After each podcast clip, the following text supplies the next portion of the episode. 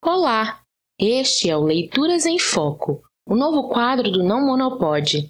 Aqui você vai poder ouvir os melhores textos do Não Mono em Foco. Hoje leremos Uma Questão de Escolha. Esse texto está disponível em nosso site nãomonoemfoco.com.br. Na descrição desse episódio, você encontrará o link para acessá-lo junto com as referências. Você está ouvindo Leituras em Foco.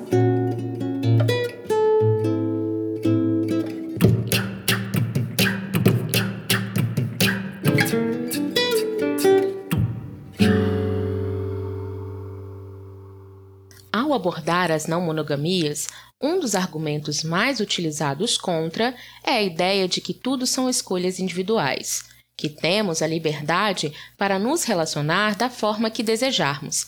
Vamos então analisar como a monogamia se constitui enquanto uma estrutura e, consequentemente, impera não só como uma norma social, mas também no próprio ordenamento jurídico, o que mostra sua relação com o Estado.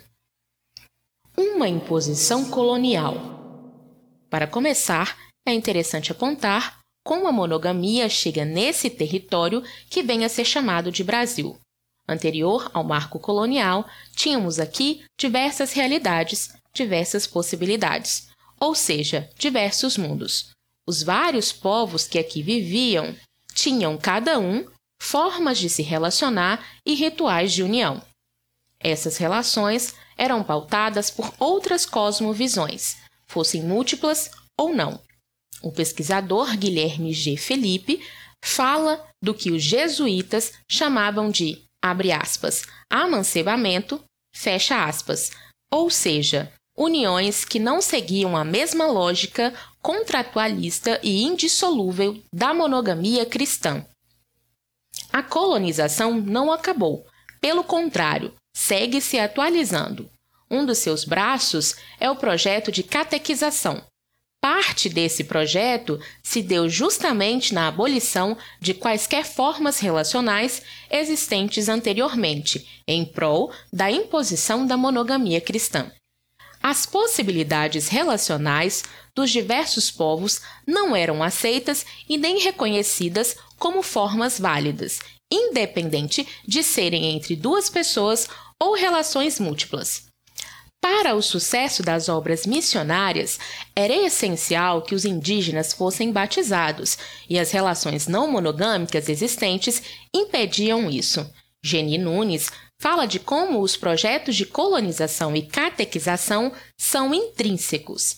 Essa conversão ao cristianismo seria a transição do aspas, selvagem aspas, para o aspas, civilizado.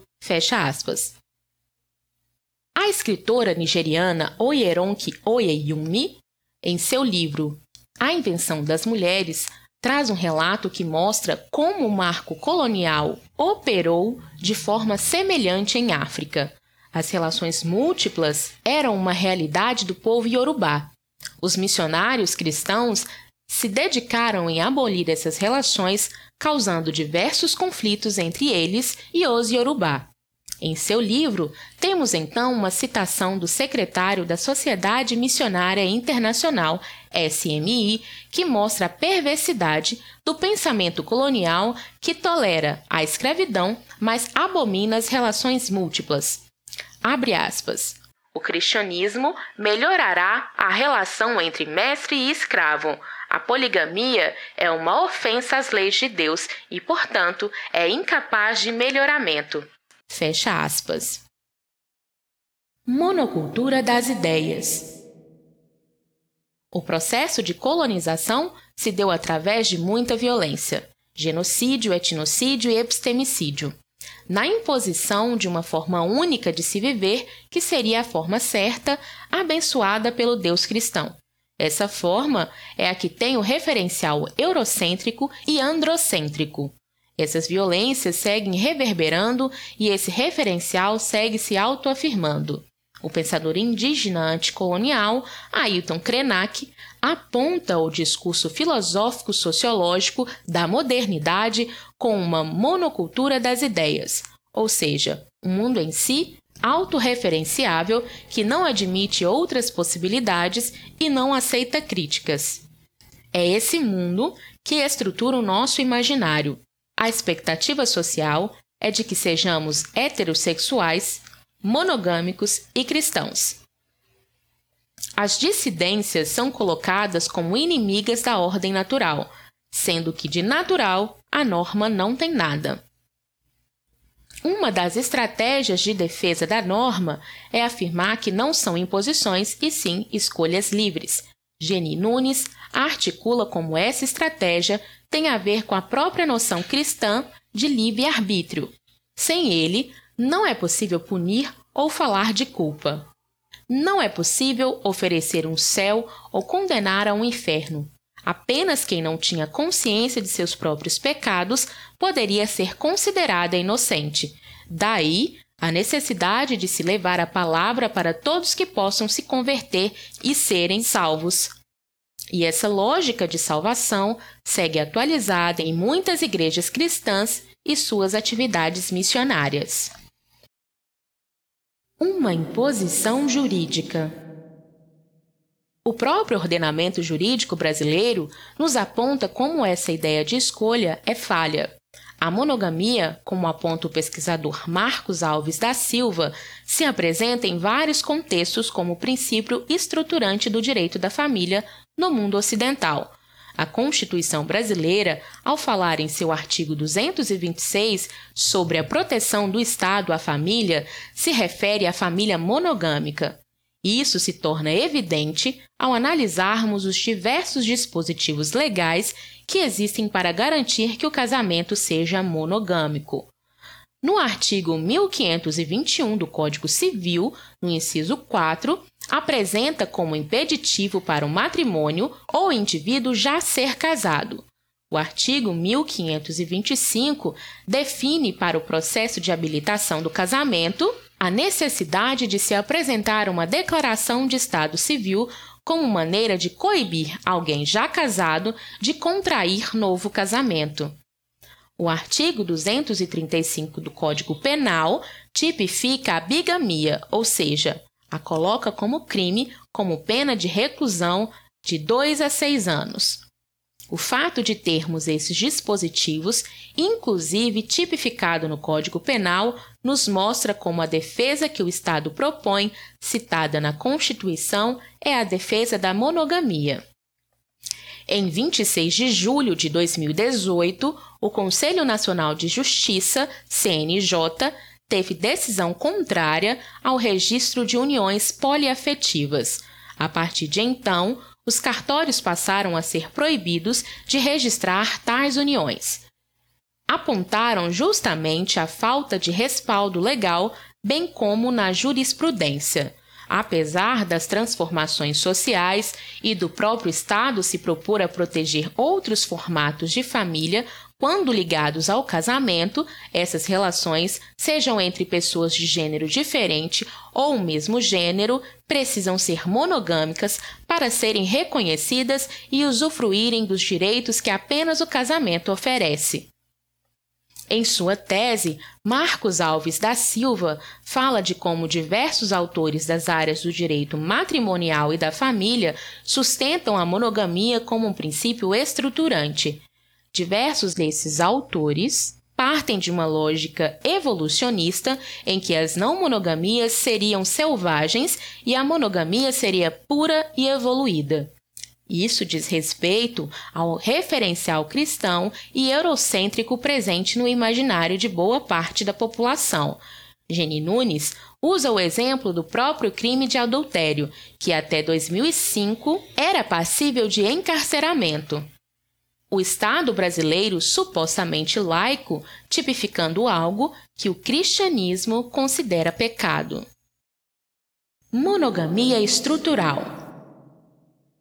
Através de todos esses artifícios, a monogamia se organiza enquanto dimensão natural, inata e abençoada pelo Deus cristão. Ela estrutura nossas relações como a única opção possível, a expectativa social é de que as relações sejam monogâmicas. Outras opções sequer são consideradas. O Estado impõe que as relações sejam monogâmicas, outras opções não terão a proteção dele. Como podemos falar de uma simples escolha em um cenário desses? Somos ensinados desde cedo sobre como nos relacionar. Os exemplos que temos, mesmo de nossos pais, são, na sua maioria, de relações monogâmicas. As referências que temos nas produções midiáticas são de casais monogâmicos e de todas as performances do amor romântico: músicas, filmes, livros, séries e animações. Ainda que seja uma representação de um ser interdimensional que pode cuspir fogo e voar, ele vai querer se casar e formar uma família monogâmica de comercial de margarina. Para aqueles que decidem então romper com a monogamia, temos um cenário de inseguranças. Falar de ter relações que não seguem a norma causam estranheza e, dependendo de quem for, reações violentas. Algumas amizades preferem se afastar por passar a nos ver como uma ameaça à sua relação. Somos associados a uma promiscuidade que não nos diz respeito, pois é delírio colonial. Alguns familiares se sentem no direito de questionar a validade das nossas relações e do nosso direcionamento político. Mas isso vai além em determinadas situações, falar sobre não monogamia pode, inclusive, nos prejudicar no ambiente de trabalho. Nos espaços de troca do Não Mono em Foco, constantemente recebemos relatos de pessoas que, ao falar sobre não monogamia, recebem diversas violências de profissionais da área da saúde mental. Na saúde sexual, a preparação é para atender pessoas heterossexuais e monogâmicas. No direito, vivemos uma insegurança jurídica em relação ao plano de saúde, à partilha de bens. E se quisermos adotar como as assistentes de saúde e os juízes responsáveis vão agir? Se quisermos incluir mais de uma parceria no plano de saúde, como as operadoras vão reagir? A monogamia estrutura nossas relações interpessoais, todas elas, não só nossas relações afetivos sexuais. Por isso, pensar a estrutura monogâmica é muito mais do que falar de relações afetivos sexuais. A monogamia, historicamente, está ligada à propriedade privada, ao controle de corpos, ao cerceamento da autonomia e à exploração. A articulação da não monogamia política se dá através do pensamento anticolonial, antirracista, anticapitalista, da interseccionalidade e identidade política. Nossas proposições são sobre o resgate dos ensinamentos ancestrais sobre comunidades e coletividade. Construímos no agora relações autônomas pautadas no apoio mútuo. Nos permitimos imaginar mundos possíveis para além das ficções a nós impostas.